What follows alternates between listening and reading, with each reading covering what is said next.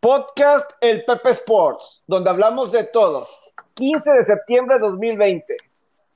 Hola, ¿cómo están? Bienvenidos a una edición más de, del podcast.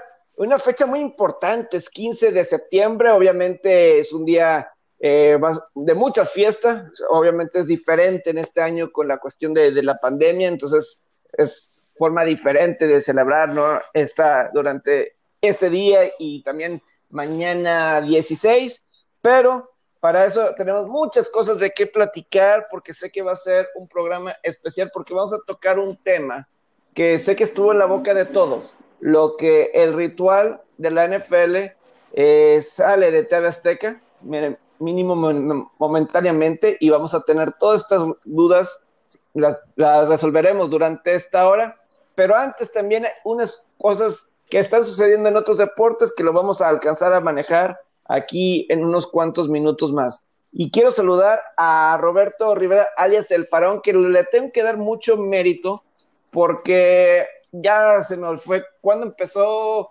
el 30 de julio, empezó la postemporada de la NHL y antes de eso tuvimos una previa con Julián Ramírez, que jugador de México que estuvo incluso en el equipo de pruebas con los Dallas Stars los Dallas Stars ya están en la final de la Copa Stanley y Roberto Rivera fue su pick de que iban a llegar a la final. Te saludo con mucho gusto, te saludo con mucho gusto, Robert. ¿Cómo estás? Hola Pepe, ¿cómo estás? Te mando un gran abrazo, todo bien por acá en la Ciudad de México. Era mi caballo negro, los Dallas Stars, tenían muy buen momio, recuerdan las apuestas y yo, yo por lo que respaldaba a Dallas era por su defensiva y no estoy diciendo que fue una mala defensiva, pero fue, fue lo, que lo, lo que lo metió a la, a la Stanley Cup, fue la ofensiva. También, eh, un poco, tampoco la suerte no les sonrió mucho a, los Golden Knights. Les empatan a punto de terminar el juego y lo terminan perdiendo en tiempo extra, pero pues tendría que ser prácticamente un trámite lo, lo que haga hoy Tampa Bay para sellar su, su, boleto a la Stanley Cup. Nos esperan unas grandes finales en el hockey, Pepe. Eh, ojalá que sí. Y lo que dices de los Stars en esta final, el del oeste, lo que tú dices de, de suerte, mala suerte por parte de Las Vegas, es que algo les pasó y lo comentamos breve al final de, del episodio pasado. Algo les pasó a la ofensiva de, de los Golden Knights, que del juego 6 de Vancouver a la fecha, la ofensiva se secó. Y no era porque no llegaba, no eran porque no hacían tiros. Ellos hacían más tiros que Dallas. Y de cualquier se les manera. Hizo la portería chiquititita, se les hizo la portería. Sí, y, y luego, y después de ahí, eh, de ese momento, eh, no podían anotar gol, por más que llegaban y llegaban y llegaban, y luego les remontaba Dallas. Vegas empezaba con ventajas y en los últimos juegos Dallas remontaba y ganaba. Hoy Dallas estaba abajo en el marcador, perdón, eh, eh, ayer en la noche estaban abajo 2 a 0 contra Las Vegas y remontaron y ganaron, estaban 2-0 empezando el tercer periodo y anotan los dos goles y se les van enfrente y ganan en tiempo extra. Eh, Igual en el juego pasado anotó, anota primero Alec Martínez, quien fue campeón con los Kings de Los Ángeles. Y luego Inolvidable ese gol en, en, las, en la Stanley Cup del 2014 contra sí, Nueva York. Contra los Rangers, sí, muy emotivo porque fue en tiempo extra, aparte, creo que fue sí. doble tiempo extra incluso. Y, y, ese mismo día, Pepe, curioso, a unos cuantos kilómetros del Staples Center, Clayton Kershaw estaba tirando el único no-hitter de su carrera contra sí. los Colorado Rockies. Ese sí. mismo día. Fue un día glorioso para los deportes en Los Ángeles. Y no me acuerdo si hubo una final de Rayados o Tigres, porque por, o por alguna razón no, hombre. Me estás, me, me estás combinando un corte no sé, de carne que... prime con un, con un taquito de canasta. Es, es que. Qué va. porque yo me acuerdo que estaba viendo ese momento la noche, era viernes de la noche y yo de cualquier manera ahí lo estaba, lo estaba viendo. Pero bueno, Las Vegas. Oye, pero para hacer. Eh, perdón, Pepe, que te interrumpa. Dallas, mucho mérito que estén en estas finales porque echaron a los dos favoritos del oeste. Primero echaron a Colorado sí. y luego echaron a Las Vegas. Sin duda sí. que tuvieron series súper duras de, de playoffs y 100% mérito y le pueden sacar varios sustos a Tampa Bay. Y, y los juegos, el juego 7 contra Colorado de la serie pasada, el mejor juego de esta postemporada, el mejor Sí. juego de, de estos, de estos playoffs y Dallas avanza a la final. Y como son las cosas, digo, Las Vegas, tres años seguidos eh, de expansión, que llegan a postemporada, se están quedando en la raya. Repito, aquí en ofensiva, ¿no? Eh, que Mark Andre Fleury no lo hayan metido eh, o hayan puesto a Leonard como el principal, a mí no me agrada. A lo mejor puede ser en otros momentos, pero para mí, Marc Andre Fleury tiene toda la experiencia. Se me hace muy bueno en momentos claves Marc Andre Fleury. Y para mí debió haber sido el portero principal, sobre todo porque normalmente Las Vegas era el que tenía más tiros y ahí te refleja el portero tiene que hacer las jugadas grandes en esas instancias. Y si tu ofensivo está haciendo muchos tiros, tú debes también, o sea, no apagarles el momentum cuando finalmente te llegan y te anotan. Y yo creo que eso también fue, fue clave. Y de alguna Sí. forma, Robert, de alguna forma, aquí están los campeones. Las veces que equipos de Dallas han llegado a la final de 1996 a la fecha. Dallas Stars, tres veces. 1990. Uy, ya sé que me huele, me huele a algo, Pepe, ya sé que ya sé, ya sé por dónde vas, 1999 por dónde vas. y ahora 2020. En la NBA, dos veces, los Mavericks, 2006 y 2011. Y los Rangers de Texas, 2010, 2011 a la Serie Mundial. Mientras que los Vaqueros de, Da- de Dallas, una, una dona, cero. Desde que llegaron al Super Bowl en la temporada del 95, del 96 a la fecha, cero. Las, los otros tres equipos que no son emblemáticos de Dallas tienen dos o más. Y los Dallas Stars ya tienen tres. Una Ya, estadística, ya sabía por dónde iba el comentario. una estadística, ahí está, y ya no se ve para cuándo los vaqueros. La verdad, no se ve para cuándo se vaya a acabar esa racha para ellos. Pero hablando de fútbol americano, Robert, tenemos un gran invitado en este podcast, porque, digo, vamos a hablar de los vaqueros, vamos a hablar de, de varias cosas, pero te dio una noticia importante eh, antes de que arrancara el domingo de NFL, el domingo de NFL, más al, alrededor incluso del mismo jueves, de que fue el kickoff de la temporada de la NFL, es que TV Azteca no va a tener el ritual. No lo tuvo este domingo y no llegaron a un acuerdo. Y como que mucha gente se dio cuenta tanto el mismo jueves como ya más adelante cuando fue los partidos del domingo y que la gente estaba buscando el ritual para ver sus partidos de NFL. Y quien dio primero la noticia fue Iván Pirrón, quien tú lo conoces muy bien, Robert. Tú sabes su trayectoria desde Récord y pues ahora eh, pues es eh, analista en Deportes W Radio, también eh, AS México y mucha experiencia que tiene y le damos la bienvenida a Iván. ¿Cómo estás, Iván? Bienvenido. Gracias, Pepe, Robert, muchas gracias por invitarme, gracias por las palabras. Y aquí estamos, aquí estamos, mano, para platicar de, de NFL y como lo mencionas, de este asunto del ritual que encendió las redes sociales, particularmente Twitter, por ahí de la noche del martes o miércoles. Sí, no, es que Iván, la verdad es, creo que te sorprendió, ¿no? Primero que nada, o sea, cuando es que tuviste la noticia y la pusiste en tus redes, en arroba Iván-Pirrón, cuando Mm. lo viste y lo tuiteaste, ¿pensabas que ibas a tener tanto, tanta interacción? No, no, la verdad no, mira, te, te cuento que eh, platiqué con algunas personas, un par de, un par de personas que tienen que ver con la producción de, del ritual, eh, y lo hice en la tarde. En la tarde fue cuando me contaron que estaba ya prácticamente eh, decidido en Azteca que no iban a tener el ritual este año, pero que todavía quedaba el chance de negociar eh, miércoles, jueves, viernes, ¿no?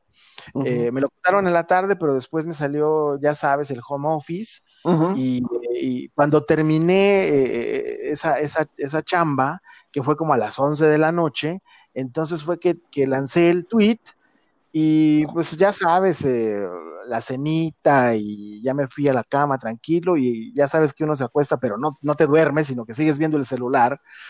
Y ahí, y ahí me doy cuenta que ya llevaba como 16 mil eh, vistas el tweet. En cosa, de, en cosa de minutos, en cosa de 40, 45 minutos.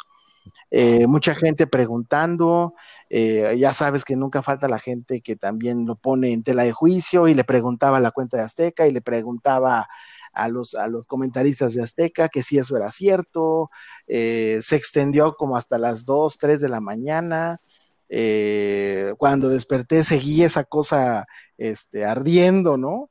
Y, la verdad es que más allá del, del tweet, eh, yo sí lamento mucho que, Azteca no haya podido llegar a un acuerdo para tener eh, esta transmisión ¿no? de NFL, los derechos, en un formato súper polémico que se llama, como ya lo mencionaron, Ritual, NFL, que es una suerte de red zone para quien conozca ese, ese canal, ¿no? Eh, que no es más que resumen o los highlights de todos los partidos de la, de la NFL, eh, lo estás viendo todo en una sola transmisión. Ahí estás viendo y se llama Red Zone porque eh, la idea es poner eh, un partido o quedarte en un partido cuando uno de los dos equipos justamente entra dentro de la yarda 20 del contrario, ¿no? Entonces, ese, ese formato muy al estilo de TV Azteca lo, lo, adecuó y, lo, y, empezó esas transmisiones hace algunos años pero pues resulta que les, les causó o les generó muy buen rating, tuvo éxito y pues lo mantuvieron, ¿no? El tema es que ese contrato con la NFL se terminó. Eh, Televisa Deportes o TUDN, como ahora se llama, sí alcanzó un nuevo acuerdo por cuatro años, pero Azteca no pudo llegar a ese, a ese acuerdo. Y también en el, a nivel comercial dentro de Azteca, ellos sentían que ya no era necesariamente un negocio esta transmisión del, ritual, así que tampoco hicieron mucho por recuperar los, los derechos de la NFL. Y, y sí, es una, sí es una lástima, digo, yo voy a decir algo, y yo en lo particular nunca vi el ritual, en, mi, eh, pero sí sabía que, voy a decir, creo que con, creo que con el, para la aficionada casual era, era importante, me explico. Eh, o sea, yo sí tenía muchos amigos, Robert, no sé si tú también, pero que, que querían empezar a ver el fútbol americano y como que era una forma muy práctica eh, de, estar viendo todos los juegos, etcétera, porque yo sí tengo amigos que a lo mejor nunca habían visto fútbol americano y, y los invitas al fantasy y entran a jugar, entonces su forma de ellos de, a ver, déjame, me pongo a, a ver fútbol americano, era con el ritual. Y por eso no me sorprende que hiciera tanto ruido mucha gente de que ya no está el ritual en TV Sí, Pepe, era, es que mira, digo, ya es más, ya hay más opciones para poder tú ver los juegos, sistema de TV por cable, streaming eh, por internet, páginas de apuestas, apps de la, del NFL Game Pass, del Bluetooth por Sky, el Sunday Ticket, hay cada vez más opciones para poder ver los partidos. Pero si nos remontamos a unos 10, 15 años atrás, estaba, todavía existía la gente que no, no, no contrataba la televisión por cable y sus opciones de ver el fútbol americano eran o Televisa Deportes o TV Azteca. Es ahí donde la gente se, se empieza a conocer este, este asunto. Creo que, creo que hace 10, 15 años no se llamaba el ritual, simplemente pues, eran los domingos de NFL por, por TV Azteca, los juegos de las 12, y, aparte la gente se, lo que creó fue un hábito, ¿no? De, ver a Enrique Garay, a, al coach Castillo. Me parece que Enrique Garay viene desde antes de la NFL con transmisiones de NBA. No, sí. Yo estaba muy chico, no, recuerdo, pero creo que él narraba NBA con Pepe Espinosa. Sí, narraba las sí, de los Bulls, sí, claro. Narraba los Bulls de Jordan. Sí, claro. Es.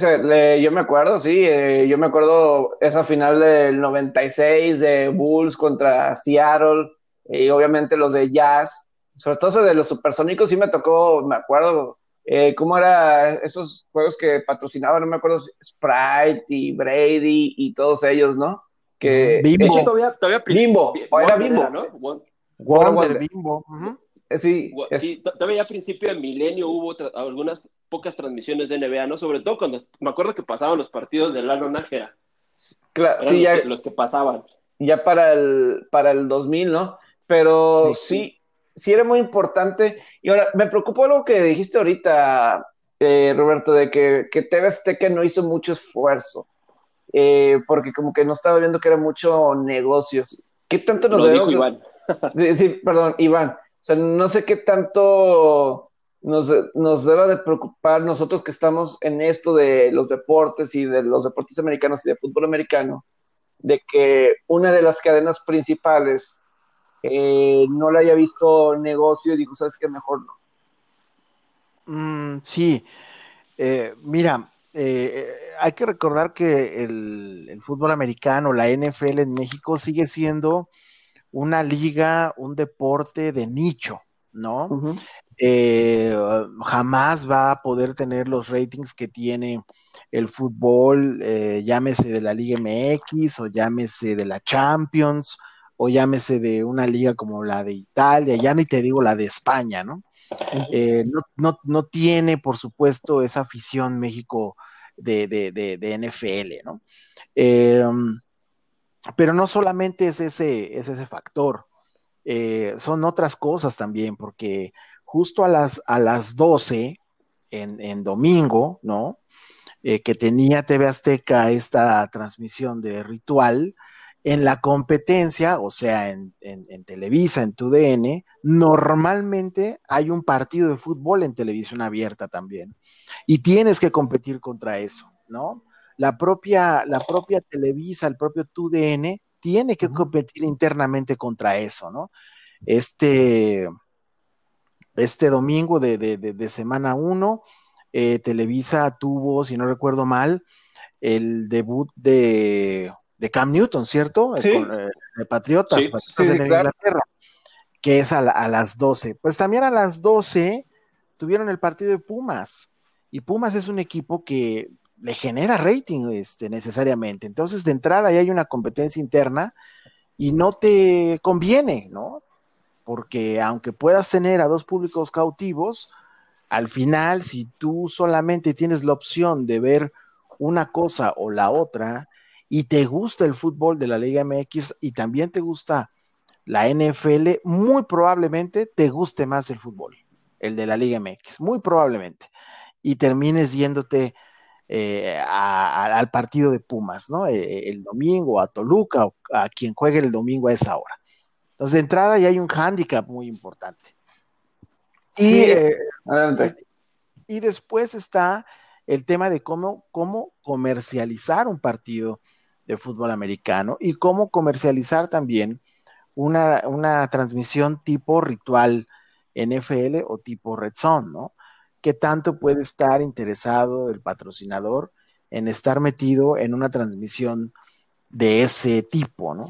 Eso también es, es, es importante y al final del día eh, hay que recordarle aquí a los escuchas del podcast que la televisión es un negocio, y, sí. y, los dueños y los dueños de las televisoras tienen que buscar ese negocio. Y si el ritual NFL ya no estaba generando la plata que esperaba TV Azteca, y si poner la película de Tiger o la de Winnie Pooh o la que ustedes me digan, le genera más plata eh, por cuestión de que tiene más cortes eh, publicitarios y eh, más control también sobre esos mismos cortes publicitarios, porque al final del día, pues no tienes un control sobre los cortes en un partido de, NFL, ¿no? No es como en el fútbol, que sabes que después de 45, 47 minutos, necesariamente tienen que ir a ese corte. Aquí no, ¿no? Un partido de fútbol americano es, es, difícil, ¿no? Irlo este, macheteando, por así decirlo, en cuanto a los cortes comerciales y de repente eso no le gusta al anunciante, ¿no? Y eso se los digo con, con, con, uso de razón porque eh, en los años en los que estuve en Televisa, ese era el gran problema, ¿no? De repente a los anunciantes no les gustaba estar en los partidos de NFL precisamente porque no tenía la certeza de en qué momento iba a poder verse su anuncio al aire. y yo creo que eso es algo interesante que estás mencionando porque a lo mejor, como tú tampoco controlas la transmisión, porque pues no es tu transmisión, nada más estás retransmitiendo de Estados Unidos, o sea, eh, pues tampoco, ¿verdad? Este, o sea, me, explico en, ese sentido, porque de alguna forma, eh, pues en Estados Unidos está ESPN con el lunes por la noche y tiene una persona ahí abajo que le dice, eh, vamos a corte. O, claro. Y obviamente tiene sus reglas también de NFL de cada cuándo y cada vez se han puesto más eh, estudiado de cuándo es importante y cuándo no corte, etcétera. Aquí pues no dependes de eso. O sea, no puedes controlar lo que hagan las televisoras en Estados Unidos, no le puedes decir al árbitro, eh, necesitamos ir a pausa al minuto 20 porque, ¿sabes qué? Eh, mis patrocinadores lo ocupan justamente ahorita. No lo pueden planear de, tal forma, ¿no? Entonces, eh, por ese lado, sí entiendo, entiendo lo complicado. Adelante, Robert. Perdón, es que es, es imposible manejar el tema de las menciones comerciales como lo administras en el fútbol soccer por la simple dinámica del juego, ¿no? Pasa, por ejemplo, en las transmisiones del fútbol soccer que te meten un, un promo que quitan la toma en vivo y se van a una toma grabada a la mitad de la cancha y sale un gráfico, 30 segundos, y no pasó mucho, mucho, ¿no? Y en la NFL no puedes hacer eso. No puedes estar en un segunda y siete y me voy a ir a una toma grabada a la mitad y meter mi sponsor, ¿no? Porque por la dinámica del juego no te lo permite. Y aparte, aquí lo tienes bien estructurado en de que son 45 minutos, distribuyo mis menciones, tengo también las de los medios tiempos, y aquí no lo puedes hacer porque, de hecho, hasta hay veces, como son transmisiones de Estados Unidos, que se terminan hasta metiendo las menciones de Estados Unidos porque se les termina, terminan medio ganando ahí a la producción local. Sí, sí. Y otro punto ahorita que, que mencionas, este asunto de los, de este, los partidos de fútbol, y tienes toda la razón, antes de que comience el juego o cuando ya se llega al medio tiempo, como bien mencionas, hay, este, pueden ir a una toma de media cancha y de, y de la media cancha sale el logo de Ford, ¿no? Por decir algo, ¿no? Utilizando gráficos.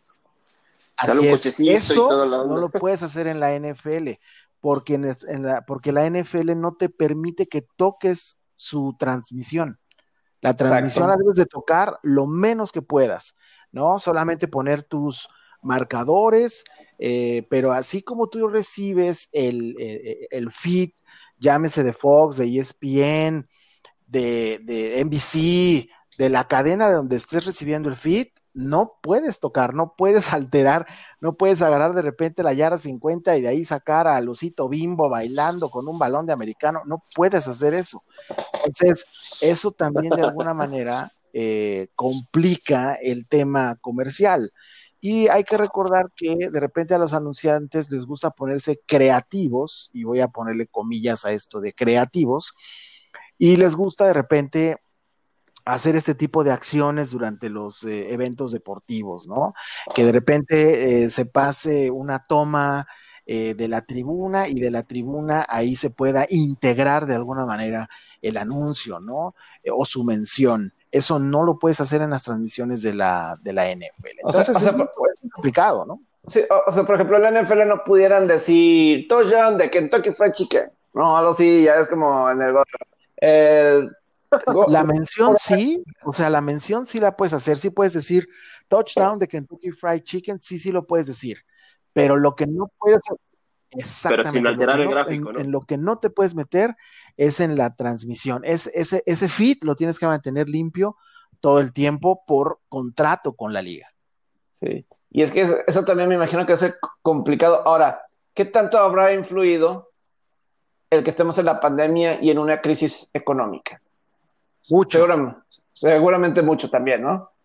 Mucho, por supuesto, porque eh, eh, tengo entendido y según me cuentan estas dos fuentes, eh, la, oferta que hace TV Azteca no es igual a la, oferta que hicieron la última vez que, negociaron con la NFL. Obviamente Azteca ofreció menos, a la liga no le gustó, eh, y ahí fue donde empezó a trabarse la cosa, ¿no? La, NFL es, es, una, es una liga que sabemos que genera miles de millones de dólares al año.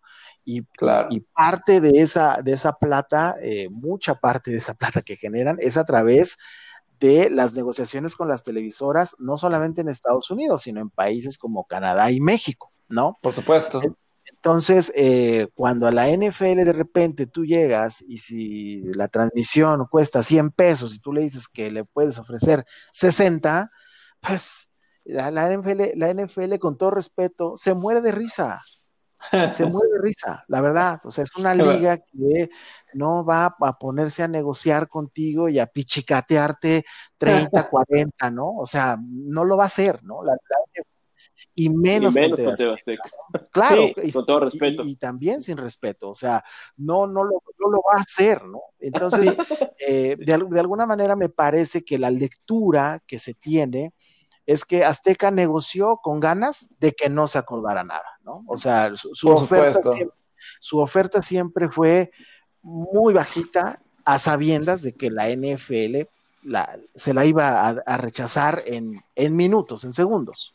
Claro, no, y además yo voy a agregar algo, y eh, yo lo digo por, por lógica. Yo me imagino que para Televisa es más importante la NFL, y yo creo que para la, la NFL también por el hecho de de los juegos que se están dando cada año en el Estadio Azteca. Y el Estadio Azteca, pues obviamente Televisa y lo que eso representa para ellos, que obviamente es una... Ahí sí le sacas dinero, Televisa, nada más con el simple juego que tienes anualmente ahí en tu estadio. Entonces... Claro. Ahí Absolutamente. Oye, Pepe, y ahorita que, que tocas el tema de tu DN, aparte, tú TV Azteca, competir con tres leyendas del periodismo, como son Antonio de Valdés, Enrique Burak y José Vicente Segarra, e-, era muy difícil también competirlo porque esa ya es una tradición de décadas, Pepe, verlo, ver los juegos con ellos tres en televisión nacional y no solo del americano, me refiero también al béisbol, lo están haciendo ahora con la NBA, pero hasta por, por el simple hecho de tradición, la gente se iba a la opción de Televisa. En yo, yo, en lo particular, ahí fue donde yo empecé a ver el fútbol americano. Eh, yo me acuerdo el juego de campeonato de 1990 de la Nacional San Francisco contra Gigantes. Eso yo me acuerdo de verlo en Televisa con, con, ellos, con Antonio de Valdés, Enrique Burak y Pepe Segarra. Y, y, y pues, me acuerdo de, de, grabar ese Super Bowl 25. Ese 25 me acuerdo esos logos de los cascos y el logo del 25 era una pantalla azul. El gráfico donde era, era muy emblemático, muy emblemático de aquel entonces y me imagino que sí, eh, para Televisa sí era muy, pero muy importante, ¿no? El que, y para la misma liga, tener esa de, de tele... Sin duda te han marcado varias. No, y Azteca también, Azteca creo que estaba manejando como cuatro décadas, aunque no es la primera vez que Azteca se queda sin fútbol americano. Me acuerdo, no me acuerdo si fue 2004 o 2005, hubo una temporada que ni Televisa ni TV Azteca pudieron llegar a un acuerdo. Y hasta creo que Multimedios entró en un año.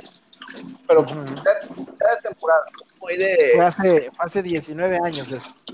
Que fue 2004, 2004, 2005, no me acuerdo. Eh, a principios de los 2000. sí, ahí fue cuando ni Televisa ni TV Azteca pudieron llegar a ese, a ese acuerdo y la única manera de ver eh, NFL pues, era a través de los canales de Pay TV o si tenías contratado el eh, DirecTV, ¿no? Que en ese entonces era el Sunday Ticket, ¿no? Que era, no existía el Game Pass, eh, no existía el, streaming, y entonces la única manera de poder verlo, de poder ver los, partidos de NFL era a través del Sunday Ticket, ¿no? Que en ese entonces eh, lo tenía eh, DirecTV, si es que no, si es que ya no existía todavía Sky, si, si existía Sky, pues era a través de Sky, ¿no? Sí. No, y además, Sí, sí, era DirecTV, y de hecho la contratación sí, era directa aquí en México. Sí, DirecTV sí, operaba en México. Sí, yo también me acuerdo porque lo tuve que contratar, mano. Sí, eso sí, creo que en el 2004. Sí, recuerdo. Yo, yo, iba a casa de mi abuelita a ver la NFL y sobre todo el béisbol, porque también el béisbol lo pasaba DirecTV. Hubo muchos años que creo que las exclusivas de la Serie Mundial y postemporadas las tuvo DirecTV, sí me acuerdo. Hace como unos 20 años. O sea, yo me acuerdo en el 2004 hubo una temporada que igual yo me tuve que ir con, o sea, pero con el DirecTV mexicano para poder eh, comprar el Sunday Ticket y luego ya Sky, si no me equivoco, compra DirecTV, ah, eh, el DirecTV mexicano y ya se adaptó para este, 2005, 2006 aproximadamente, ¿no? Entonces, sí, así fue. Eh, sí fue un momento de mucha incertidumbre, porque en aquel entonces en la NFL en México estaba Geraldine González, me acuerdo, como la, la directora de NFL México, que ahorita pues es Arturo Olive, quien está en ese papel, y sí me acuerdo cómo estaban eh, batallando. Obviamente, alcanzaron a llegar a un acuerdo, obviamente, obviamente, cuando fue el juego de Arizona y San Francisco, para que estuvieran en el, en el Estadio Azteca. Exactamente. Exactamente. Y hace, hace un momento lo mencionas muy bien. Eh, Televisa, TUDN, es un socio comercial de la NFL en México. Era imposible que ellos se quedaran sin NFL. Con ellos tenían que llegar a una negociación sí o sí. Eh, por lo que ya mencionaron, o sea, a ver, Televisa es la dueña del Estadio Azteca y claro. no había manera, ¿no? De, de ¿no? de no llegar a, un acuerdo con ellos cuando eh, el plan es que la NFL regrese a, a, México, a la Ciudad de México, con partidos de temporada regular, cumplir con el acuerdo, con el contrato que se firmó hace algunos años. El, obviamente el juego de este año se va a reponer en una temporada extra. Y la, e, el único estadio que la NFL siempre ha tenido como para jugar sus partidos es el Estadio Azteca, punto, ¿eh? No hay otro, no, no, no el de Torreón, no el de Monterrey, no los de Guadalajara, ninguno de esos, ninguno de esos, no califican. ni el que va, ni el, ni el es, sí. Es, es, el Estadio Azteca. Sí, no, hay uno que están construyendo allá en Mérida, ¿no? Ah, para que, para, creo que es para béisbol y fútbol soccer, es lo que están diciendo. Eh, yo te voy a decir cuál es el problema de, de, de Mérida. Eh, ya vi algunas fotografías eh, de los planos, se ve muy bonito, se ve muy moderno. Eh, ese es el tipo de estadios que, que, ya necesita México y no solamente la ciudad, todo el país, ¿no? El problema que yo le veo a ese estadio es, y lo digo con, con cariño porque incluso yo tengo familia allá, el problema es que está en Mérida, mano. ¿no? Y, y, y, la NFL no va a ir a Mérida con sí. todo con todo respeto y con todo cariño, y, y, e, insisto, ¿no? Tengo mucha familia allá, pero no van a ir a, a, Mérida a jugar un partido de NFL. Si de por sí al jugador medio le choca venir a la Ciudad de México, ya no te cuento embarcarse para ir a jugar a Tierra Blanca, ¿no? Ajá. Bueno, irían a Cancún, pero irían a Cancún a otra cosa, ¿no? no ahí van a otra cosa. Ahí van a otra cosa, no van a jugar. Cocobongo, diría.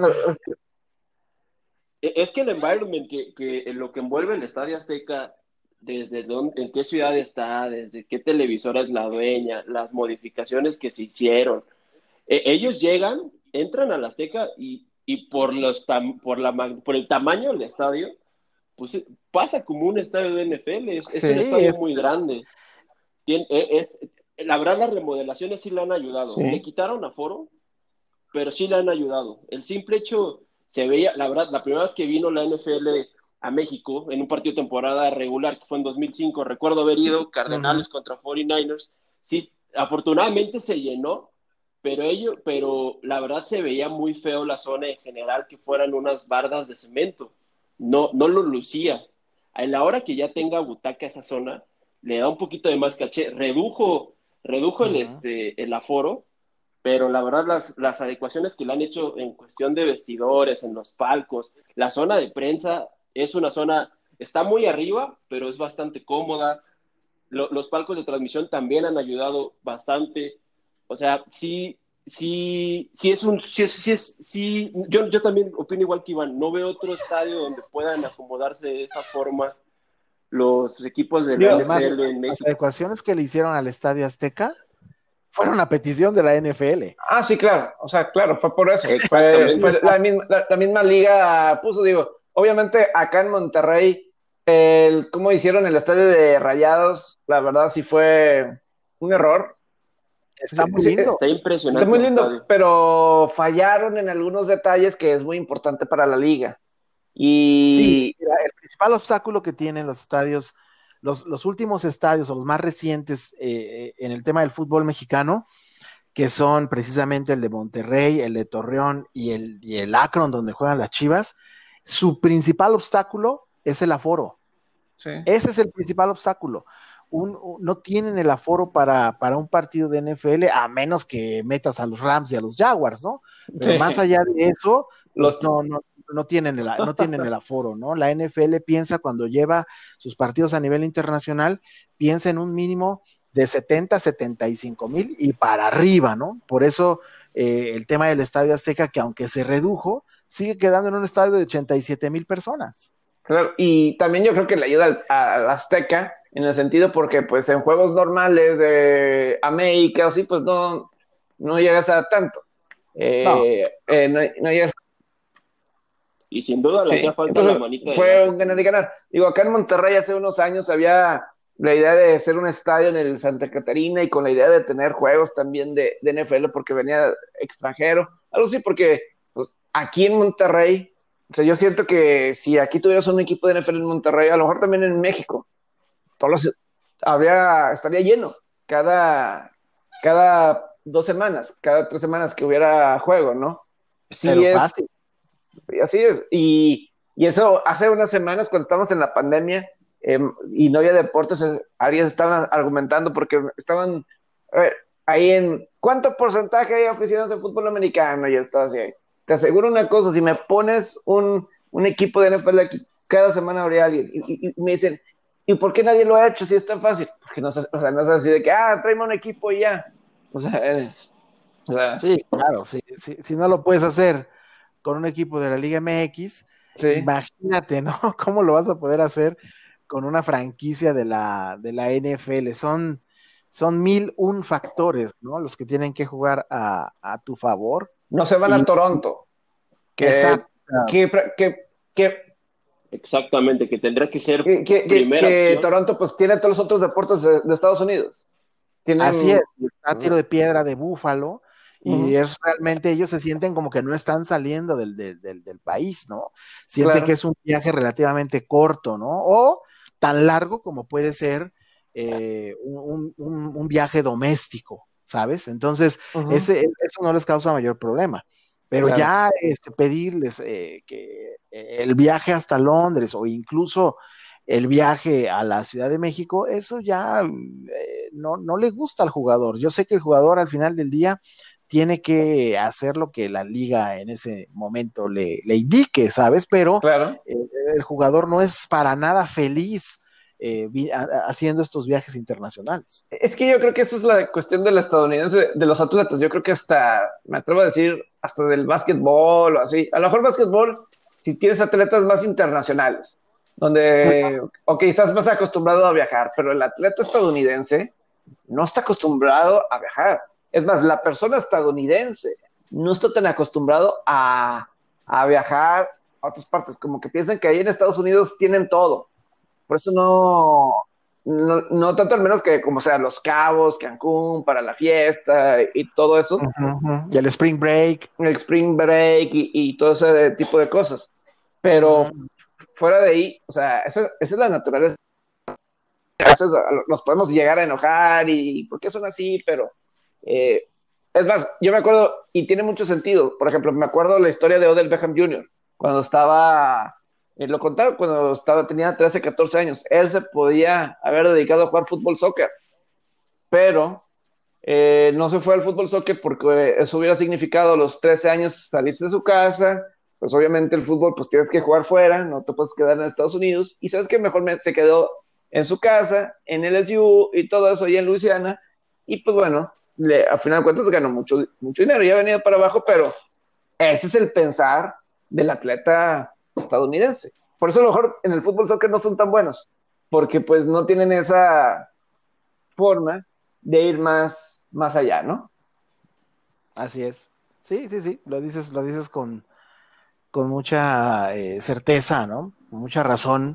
El, atleta estadounidense, particularmente el atleta o el jugador de fútbol americano, el jugador de la NFL, es un animal de costumbre y cuando, cuando le mueves tantito el tapete y cuando lo sacas de esa, de esa rutina, de ese plan de costumbre que tiene día a día, híjole, este, le, estás moviendo el mundo entero, ¿no?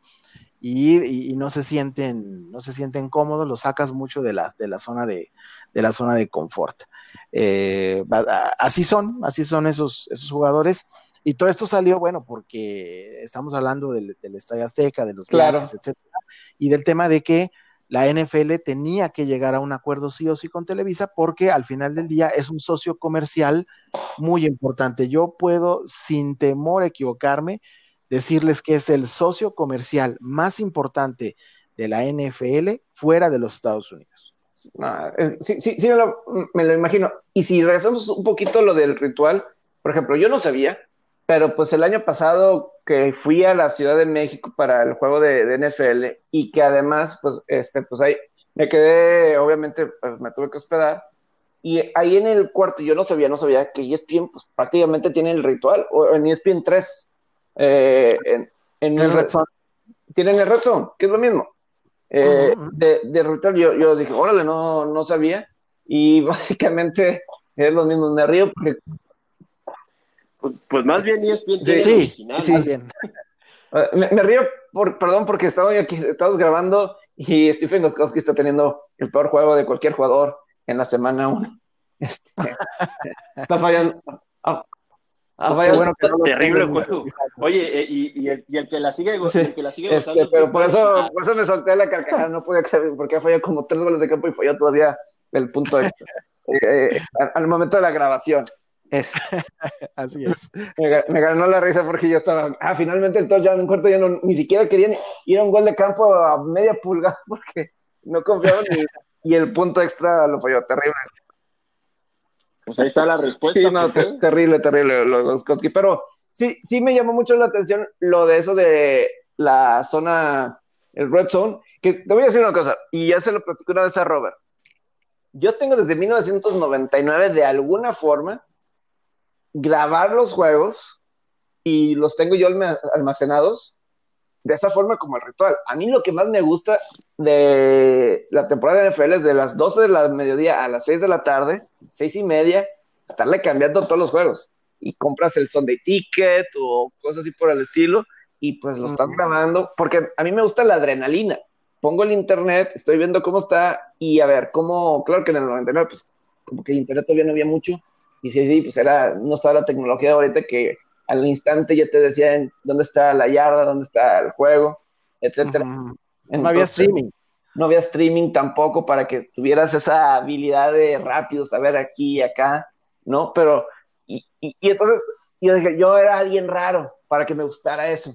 Pero el que entrara el ritual, o más bien, el mismo Red Channel en Estados Unidos, yo dije, órale, hay gente que sí le gusta ver de esa forma los juegos.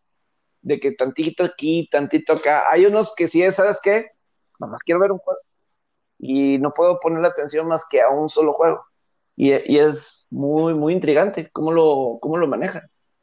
Sí, mira, eh, justamente después de, de, lanzar este, este tweet, hubo alguien que por ahí me, me preguntó, un colega, Ibis Aburto, que trabaja precisamente, eh, bueno, trabajó un tiempo, él y yo coincidimos en, Reforma, precisamente, a, a finales de los 90 y principios de los 2000, antes de que nos fuéramos a, a Record. Eh, él me preguntaba ahí en, el Twitter, bueno, eh, ¿por qué sale el, el, ritual, no? Si sale el ritual, quiere decir que entonces no, no, no, no tenía este, a, un público cautivo, ¿no? Porque ¿quién en su sano juicio va a ver esa madre, ¿no? Y yo, le decía, este, claro, es que el ritual NFL no es ni para ti ni para mí. El ritual NFL es para el aficionado casual, casual, ¿no? Sí. Es, y también es para, eh, y aquí se mencionó en este podcast al, al principio, es para el aficionado que le quiere entrar o que le está entrando a la NFL, que no conoce, que quiere conocer las reglas, que está descubriendo el juego, que quiere agarrar un equipo, adoptarlo, ¿no? Y ya ser fan de, esa franquicia. Eh, y entonces ver el ritual le resultaba bastante entretenido, ¿no? Porque no solamente estaba viendo un partido, porque de alguna manera eh, aprendía un poco o mucho de las reglas del juego, porque conocía a los equipos, Entonces, eso de alguna manera eh, le, dejaba, pues, ¿no? al nuevo aficionado le dejaba mucho, mucho aprendizaje. Eso por un lado. Pero luego me da la tarea de buscar eh, las estadísticas y los numeritos, porque me encantan los numeritos. Y eh, me encontré con el dato de que según una encuesta en Estados Unidos, en México hay un total de 26.7 millones de aficionados a la NFL. Ojo, porque eh, estamos hablando de quienes se dicen ser aficionados a la NFL.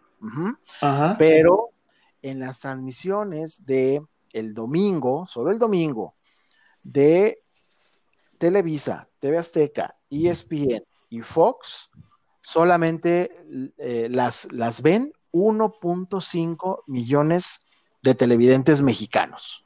Entonces, de un gran pastelote de casi 27 millones, solamente uno y medio ve los juegos eh, el, fin de semana.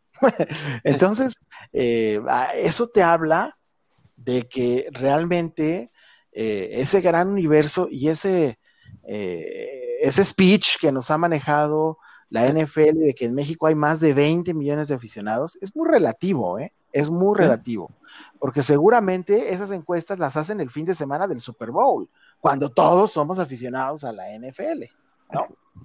Totalmente, totalmente de, acuerdo. Digo, y es que es muy, curioso, y ahí está un poquito lo preocupante que hice hace rato el, comentario, porque, eh, como dices, de 27 millones a, un millón, que a lo mejor también la industria del deporte y del fútbol americano, así en general, eh, preocupa. Y voy a decirlo, a lo mejor este año puede estar un poco más bajo, porque estamos con tantas diferentes ondas, eh, hay muchas otras preocupaciones, eh, está la pandemia, está el COVID, y, y, creo que a mí en lo particular se me pasó de noche y sabes que ya va a empezar la temporada. O sea, yo me tardé en organizar las ligas de fantasy y todo eso porque yo digo, ah, después de la semana, esta semana pretemporada, yo ya pude ver a los equipos, yo ya me di una idea a ver quién está jugando en qué, las posiciones y todo eso, pero sin realmente un juego de, o sea, pretemporada realmente no tenía la menor idea cómo Denver iba a utilizar a Jerry Judy, o no sé, por poner un ejemplo. Eh, entonces, o vamos a poner, ¿cómo tú Atago Bailoa? ¿Cómo iba a jugar para los Delfines de Miami? A lo mejor hubiera jugado, ¿cómo hubiera jugado? Y, y, hubiera jugado también que hubiera forzado la presión de Miami para que lo metiera. O Justin Herbert con los cargadores. Y eso genera conversación. Tom Brady, ¿cómo se vio? No, nos tuvimos que esperar hasta ahora. El juego, incluso hasta en Estados Unidos, el juego de Tom Brady y Drew Brees fue el más visto. Y Fox fue el gran ganón, porque NBC perdió tanto en el Thursday night como en el domingo por la noche, y eso incluyó los vaqueros de Dallas en el domingo por la noche. Pero en Estados Unidos, en Fox Sports, fue un boom el juego de Tom Brady y, y Drew Brees.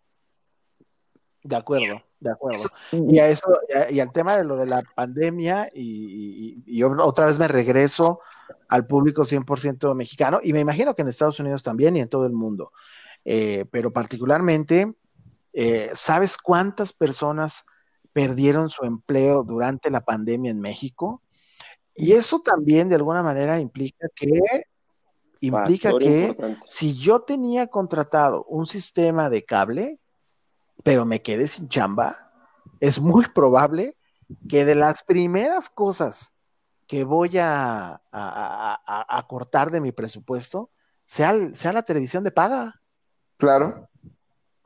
Claro, claro, por, claro. Por, más que me guste la, por más que me guste la NFL, por más que me guste la NBA, por más que me guste el deporte que ustedes me digan, y me refiero al deporte de Estados Unidos, eh, la verdad es que lo podemos ver a través de Pay TV.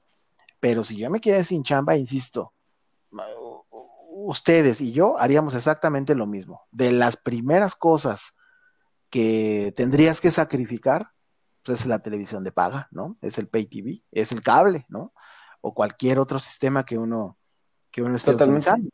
Totalmente. Entonces, me parece que eso eso también le va a pegar a, la NFL este año en México. Claro, y sobre todo en esta era, porque pon, eh, quizás si lo hubieras preguntado hace unos 15 años o 20 años, ¿qué dirías? ¿de qué me deshago? ¿Del internet o la TV de paga? Dirías, bueno, pues el internet no lo sí, mucho, pero ahora está por encima del es internet. Imposible ya, ¿no? Es, es inimaginable la vida sin el internet. hasta da terror. O sea, bueno, me, o sea, ¿cuánta gente no tiene crisis de ansiedad cuando se queda sin internet, no? Gente muy joven también, por supuesto, ¿no? Este, uno también ya de viejo, ya como que se siente medio extraño cuando no tienes el internet, ¿no? imagínate los más chavos, este, pues no, no, no, no la pasan nada bien. No, no, no. El internet incluso es una herramienta importantísima en nuestros trabajos. Entonces, eh, el internet, pues no. El internet está eh, pegadito a la luz, ¿no? Sí, agua, el, internet, claro. Eh, ahorita el internet, por supuesto, es que no porque incluso internet puedes contratar para decir un Netflix o algo así que sale más barato que, muchos sistemas de cable. Y, y ya y a mínimo te entretienes con eso. Este muchas gente tiene Amazon Prime que lo utilizas para otras cosas y te sale más barato que un sistema de cable. Y un sistema de cable además si quieres diferentes paquetes pues te va a costar un poco más dependiendo de lo que quieras. Entonces eso obviamente le pega y eso es algo que me imagino las industrias sí, de los sistemas de cable, pues obviamente lo están considerando sí mucho más en, esta época porque como dices, eh, ¿para qué voy a invertir en ver mi película favorita en HBO paga? Mejor hay, hay otras formas, hay otras formas, hasta el mismo Roku, hasta el mismo Roku. Pues Pepe, pues claro, pues dime ahorita en, Norteamérica, me atrevo a decir Norteamérica, Canadá, Estados Unidos, México, alguna proveedora de TV de, cable que no te ofrezca internet. A eso iba. ¿No existe? ¿No hay? A eso iba justamente, que nos están reteniendo, eh, las cableras nos están reteniendo, ofreciéndonos más velocidad, más megas, más internet, más y mejor internet. Así es como nos estamos quedando con las cableras. No es tanto por la televisión, es por el internet. Y también el teléfono, porque ¿para qué el teléfono si tenemos ese celular?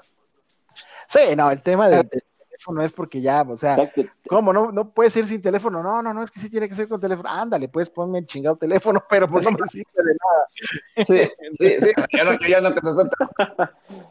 Ya es un bonito adorno en la casa. O sea, yo no contesto, el, yo no contesto el teléfono de, de, de, mi casa, porque sé si alguien me va a buscar a mí. El celular. Y hasta te sacas de onda, ¿no? Dices, ¿qué onda? está hablando el teléfono? Cuando suena así como que todo el mundo se voltea a ver, ¿no? Bueno, ¿qué está sonando, no? Sí, o sea, ya, sí, porque por ejemplo, todas las, todas las compañías de tarjetas, de servicios, así, pues te marcan al celular. Antes te marcan a la casa, pero obviamente me, me imagino que dijeron, pues ya nadie contesta, mejor vamos a marcarles a los celulares. Este, porque sí, es la única, única forma. Entonces, ¿qué te queda? Te queda la televisión abierta, ¿no? Claro. Eh, entonces, eh, ahí, ahí puede ser eh, que, que, las cableras y particularmente los canales de televisión de paga, o sea, Fox e ESPN, puede ser que ellos resientan más, porque si yo cancelo mis, estos canales, pues me queda la televisión abierta, ¿no? Y si en la televisión abierta ya no tengo la opción de Televisa, perdóname, de, de, TV Azteca y su ritual, pues me queda Televisa. En una de esas, con toda esta ecuación, pues el gran ganador resulta ser TUDN y Televisa, ¿no? Por supuesto. Que, por cierto, no tiene eh, muy buenos ratings en los partidos de fútbol americano en Canal 9, no los tiene, ¿no? Y eso tampoco a mí nadie me lo cuenta.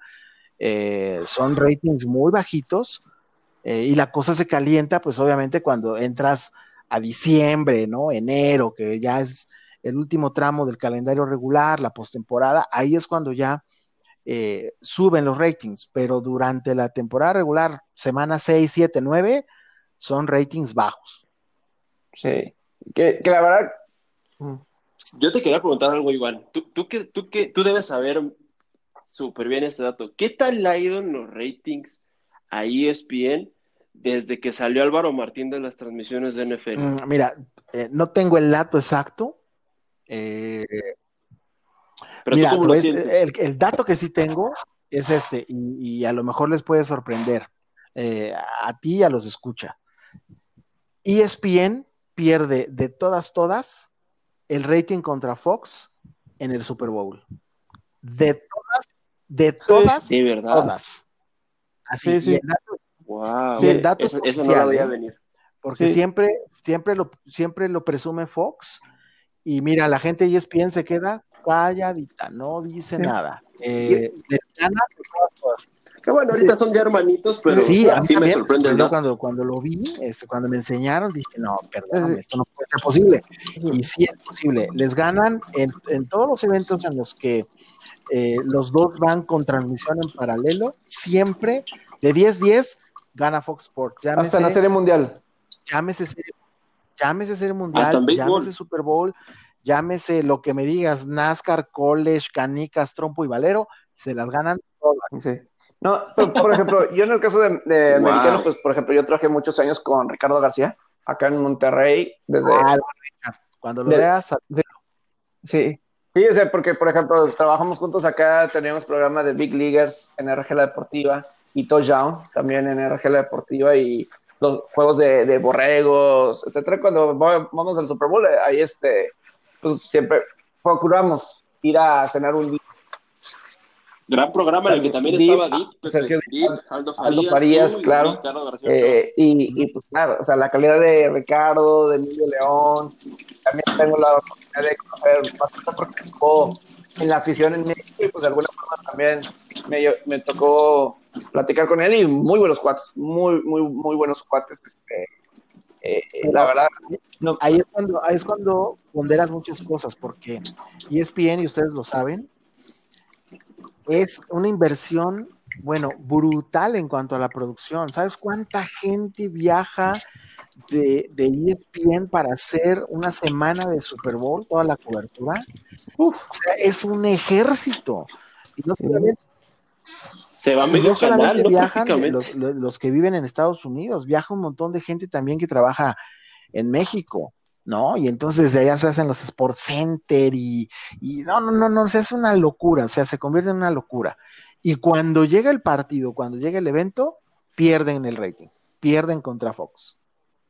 sí, nada, Wow, ese, es, ese dato no, es, no es impresionante. No, y, y, este, por ejemplo, pues ahorita, pues los Monday Night, ¿no? Que está, por eso, eh, el mejor partido que tiene ESPN de domingo por, es el, en teoría es el domingo por la noche porque es el mejor juego, como ha sido los últimos años, pero como el que tienen los derechos es el Monday Night hasta Estados Unidos y México, pues obviamente es el que le pueden meter más producción, porque pues el otro les llega limpio y no pueden hacer mucho al respecto. Pero sí, es muy interesante. A mí me gusta hablar mucho de, de, los medios hasta Estados Unidos y pues obviamente aquí tocó el tema de México. Algo sí, sí quiero mencionar que no sé si ustedes lo notaron con las transmisiones en Estados Unidos de esto de meterle el sonido así falso. Eh, uh -huh. tú, no, no, fue lo mejorcito de esta semana en la NFL. Creo que fue una anotación de Miami. Eh, no, no, me acuerdo si era Cam Newton, pero que entra al touchdown y como una, un segundo o dos después de repente ¡guay! ponen el ruido del público de, de emoción y me, sí. dio, y, y, me dio mucha risa porque sí fue de que o sea, nada, nada natural y sí hubo gente que en redes sociales sí lo, sí lo notó sí, sí, sí. Lo, y fue tema de, muy, de conversación fue muy obvio, fue muy obvio y, y, así como eso, pues en todos los, en todos los estadios, ¿no? Eh, la verdad es que eh, entiendo que la NFL quiere hacer de sus transmisiones lo más natural posible, ¿no? Lo más normal posible, pero pues, es, es, es, imposible. Ahora también vamos a darles el beneficio de la duda a la gente que controla este asunto del sí. eh, sonido ambiente, ¿no? Que es la liga, ¿eh? Es la liga, no son los equipos, es la liga. Así es, es la liga, así es, y, y según leí, existen cinco niveles de, de, intensidad que tiene cada estadio, ¿no? Como para una jugada grande, un touchdown, ponerle sí. presión al rival, eh, tiene cinco ahí eh, niveles, ¿no? Sí. Eh, es semana uno, vamos a ver si para por ahí de la semana 10, ¿no? Esto sigue, sigue sonando muy artificial, ¿no? o si de alguna manera ya como que en la transmisión te suena un poquito más natural, un poquito más orgánico y hasta te acompaña bien, ¿no? Este, este sonido ambiente, porque eh, no es el mismo sonido que están escuchando en el estadio al que uno está escuchando en la transmisión de televisión. Son, son dos vías distintas. Fíjate, eh, ¿no creen que sería mejor que se escucharan los famosos Sounds of the Game? Yo creo que estaría mejor. Eso, la verdad, porque de hecho hay hasta programas especiales, ¿no? Del, Sounds of the Game. Siempre de cada semana hacen como que lo filtran, lo clipean. Pero escuchar los sonidos del juego, lo que se dicen, los, las jugadas, todo eso, eso yo, a mí me llamaría más la atención que escuchar yo creo que yo creo que eso sería muy bueno. Este, me acuerdo Jim y, y Tony Ramos echaron una muy muy buena porque era la final el final de la mitad de Miami Nueva Inglaterra y fue un pase cortito a Rex Borges solamente para o corrida solamente para posicionar de gol de campo y el audio ponen abucheos y ahí y, y tanto Nance como Romo ahí bromean de que ay ya esta gente está luchando y todo eso. O sea, y, y, por ejemplo, Joe Buck sí decían de que como que no, se, se estaban pasando, estaban subiendo de más y entonces tenías el pobre Joe Buck teniendo que alzar la voz y él es alguien que le operaron, lo operaron de la garganta hace ya, hace ya varios años de eso, pero son de las cosas que, que deben mejorar. Ahora también, no me sorprendería porque en Kansas City hubo como 15 mil aficionados, en Jacksonville no sé cuántos, en Miami va a ser la próxima semana, en Denver hubo 500 personas y para el siguiente juego lo hicieron como prueba porque el próximo juego van a permitir aficionados.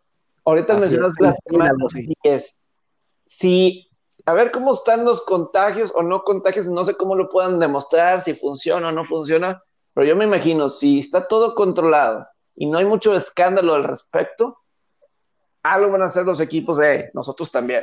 Algo van a hacer en algo, van a, van a buscar los equipos hacer algo, eh, abogar con los condados, con la gente que tenga, con los que tengan el poder para decidir, mira, aquí no ha pasado nada. No sé cómo lo pueden comprobar, eh, no se contagiaron aquí, no, sí lo hicimos bien, no sé cómo, pero semana 10 se me hace mucho para que no haya aficionados y todo marcha bien. Sí, yo lo veo complicado eso, lo veo complicado. Eh, cada, cada ciudad, cada sede, cada condado, como lo mencionas, eh, pues tiene una situación distinta de pandemia, ¿no? Claro. Y, va a ser bien difícil que, por ejemplo, en este partido que mencionas de Tennessee contra Denver, que admitieron a 500 invitados, porque fueron invitados. Sí, fueron invitados. Eh, no, no, necesariamente público en general, todos fueron invitados de, de los jugadores, de, algunos directivos de los, de los equipos, eh, en espera de lo que pueda suceder con esos 500 eh, invitados. Es probable, probable que la cifra aumente a 6 mil eh, para el siguiente partido, pero eso va a depender de las autoridades locales. me parece que hasta de aquí hasta diciembre en la mayoría de los equipos no vamos a ver gente de aquí a diciembre. Eh, comenzando el año, o si la NFL decide moverse a una burbuja para la postemporada, o si los equipos sí se quedan en sus mercados locales para los playoffs, entonces ahí sí yo vería en enero, ya digamos con una situación distinta y yo espero favorable, en ese momento sí ya aceptar a una, una poca más de gente en todos los estadios, ahí sí en todos. Iván, te agradecemos mucho la hora que nos diste un poquito más. Digo, pudiéramos seguir hablando porque de NFL nos encanta hablar y digo, no hemos hablado de lo que pasó realmente en la jornada, pero eh, sé que estuviste muy al pendiente del Pittsburgh contra Gigantes. Yo no puedo creer el pase que Daniel Jones se atrevió a hacer, eh, que claro que fue golpeado por Bob Dupree pero es claro que debió de haberse deshecho del balón o mínimo no de dejarse vulnerable. Pero bueno, eh, te agradecemos mucho, Iván, fue excelente la información y, claro que se pudiera hablar mucho más, pero eh, gracias por tu tiempo, Iván. No, ni lo digas, Pepe, Robert, encantado de la vida. Eh, gracias a ustedes por, por invitarme a este podcast. estuvo chévere, me gusta y estoy aquí a sus órdenes. Cuando quieran cotorrear otra vez de NFL con todo el gusto del mundo, o de rock británico también le entro a eso. De rock británico, perfecto. Ahí, ahí. Perfecto, Iván. Oye, estaría padre que nos dieras tus redes, Iván, y también el nombre de tu podcast. Sí, el, podcast se llama Aquí Solo Fútbol, eh, tiene apenas eh, cinco, cinco episodios, eh, cuatro ya al aire, el, el, quinto lo estamos ahí, le estamos dando forma. Recién, recién salió este, este podcast, no me había decidido hacerlo y, ahora ya lo tenemos ahí al aire estoy muy contento, ahí va jalando poquito a poco. Eh, así, aquí solo fútbol se llama el, podcast. Y las redes sociales, eh, pues es muy fácil. Eh, Iván Pirrón, bueno, en Twitter, ya lo mencionaron al principio del show, arroba Iván-Pirrón y en Facebook y en Instagram me encuentran como Iván Pirrón. Soy bien pinche creativo a la hora de ponerle nombre a redes Fenomenal, Iván, te, agradecemos y a la gente si les agradó, comparten, denle like, creo que fue una buena conversación, nos encanta. Mañana a ver qué, digo, es, disfruten, disfruten primero de controlado lo del 15 de septiembre y, nosotros eh, planeamos a ver qué, planeamos. El Príncipe del Rap, cumplieron 30 años del Príncipe del Rap de su debut también puede ser interesante porque ¿a poco no está muy mezclado la cultura de Will Smith con los deportes? ¿A poco no? Eh, siempre, siempre. Claro, claro, y a poco toda la gente cuando le, cuando le, le pusieron el cuerno al pobre Will Smith, estaba en la boca, estaba en la boca, en la boca de todos el buen Will Smith.